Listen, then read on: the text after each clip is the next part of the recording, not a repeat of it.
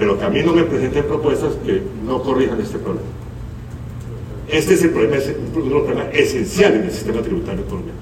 Las personas de más, altos ingresos de Colombia tributan menos que los asalariados. Eso no puede ser. Eso no puede ser, es un, tema serio del sistema tributario colombiano y esto es, por la, esto es análisis de la OCDE, porque para que quede absolutamente claro que no es una invención del gobierno. Entonces, tenemos esta propuesta de reforma que, que digamos, tiene, está concentrado, digamos, a nuestro juicio, el problema básico es el exceso de beneficios tributarios que genera eh, precisamente ese resultado que vimos eh, en la derecha, digamos, pues, preferencias por ciertos tipos de ingresos. Eh, y por lo tanto, digamos, ¿cómo corregimos eso? También en el caso empresarial, con una excepción que obviamente no, no, tendrá el apoyo muy decidido del sector, pero nosotros tenemos un problema de que, digamos, la, heterogeneidad en materia de recaudo a nivel empresarial también es muy grande, por la, la cantidad de beneficios el día que me pasaron la lista de beneficios tributarios, eran nueve páginas arregló seguir. Nueve páginas. Y eso no puede ser. Eso no es un sistema tributario justo. Aquí todo el mundo tiene que pagar más o menos por igual. No, no tiene que el sector tal, el sector otro tal, el sector otro tal, el beneficio X, el beneficio Z. No, por Dios. Tenemos que hacer una simplificación radical de beneficios tributarios para que digamos, el sistema sea eh, más equitativo incluso entre empresas, digamos, de lo que es el eh, y tenemos el problema de financiar el gasto social eh, y también en, el proyecto de ley de cómo manejamos ciertas externalidades en materia ambiental y de salud pública. Entonces, eh,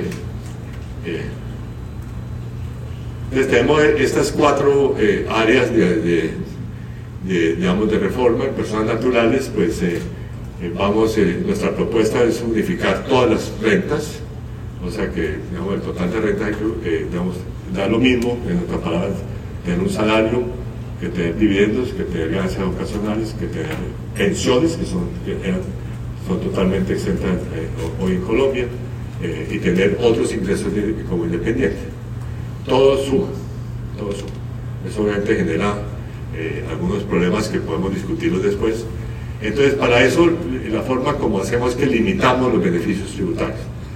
Una norma, una ley de la época del presidente Santos que lo limitó al 40%, nosotros decimos vamos a limitarlo en forma absoluta, en el nivel de una persona que gana 10 millones de pesos mensuales.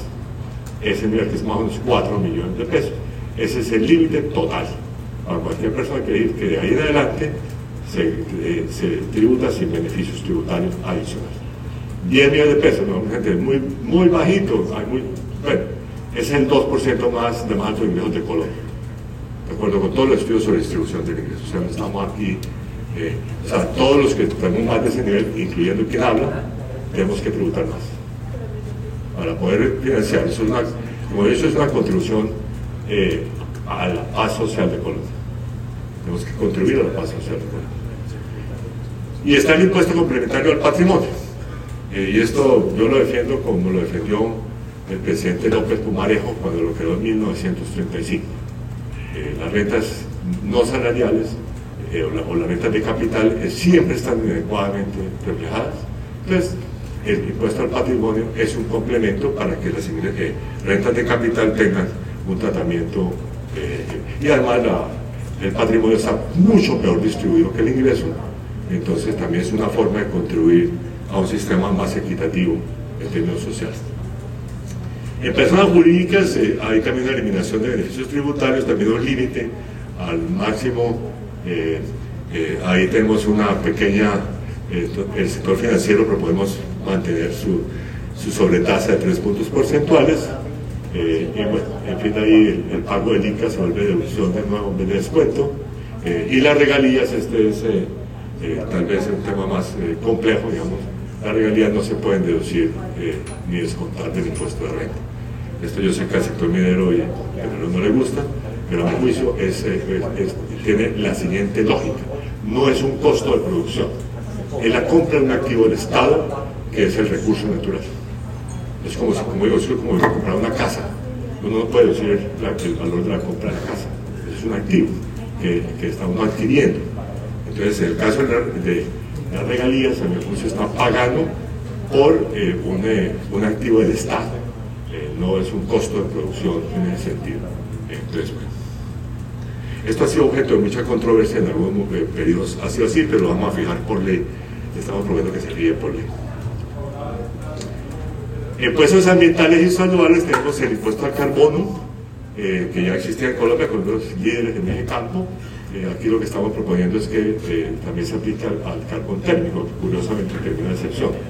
Eh, después tenemos el, impuesto a los plásticos de un solo uso, que como digo yo, lo mejor de este impuesto, como los que siguen, es que no recaudemos nada, o sea, que no se, que nadie los use, porque es lo que digamos, tiene ese objetivo. Y tenemos los otros que yo sé que han sido objeto de, mucho debate, los de, de las bebidas azucaradas y eh, y los alimentos ultraprocesados, que ha sido objeto de mucho debate, podemos discutir, digamos, cómo incluso se modera un poco la, historia en esa materia, eh, digamos, sobre todo en el segundo grupo, que ha sido objeto de más controversia que, el de bebidas. Esto dicho sea de paso, eh, estamos muy por debajo de lo que propone la, Organización Mundial de la Salud, en estos dos casos, muy por debajo. O la Organización de la Salud propone un impuesto del 25% lo vemos como por el 10% o menos. Eh, pero bueno, esto estamos, como todos los temas de la reforma, estamos abiertos a discutirlos, a analizarlos. Ya tuve ayer, de hecho, debates, con, o ayer, perdón, en las dos comisiones económicas del, Congreso, y ahí estoy escuchando y a través de ellos, y, ahora vamos a ver un espacio estabil para el sector empresarial, se puede expresar sobre la reforma. Y otras medidas tributarias, de las cuales el, el la, pues obviamente la que genera también eh, una reacción que no es favorable para su sector eh, es el tema de las exportaciones, eh, puesto a las exportaciones de petróleo, carbón y oro. aquí lo que estamos diciendo es capturemos una parte del sobrecosto, o sea, el gran beneficio internacional que están teniendo por altos precios, captemos una parte para el fisco. Obviamente si los precios comienzan a bajar, el impuesto también comienza a bajar. Y después eh, el, tema de la internacionalización de zonas francas, como yo lo he dicho claramente en las reuniones que tengo con los gremios, las zonas francas no para exportar o desaparezcan. Nunca fueron creadas para vender el 85% del mercado interno. A eso no fueron creadas históricamente las zonas francas. ¿Por qué lo va a dar un beneficio del 20% de impuesto de renta a una empresa que además compite con una empresa que, que tiene que pagar 35%? Es una competencia injusta. Entonces yo digo, las francas o son para exportar o no son para, o no existen.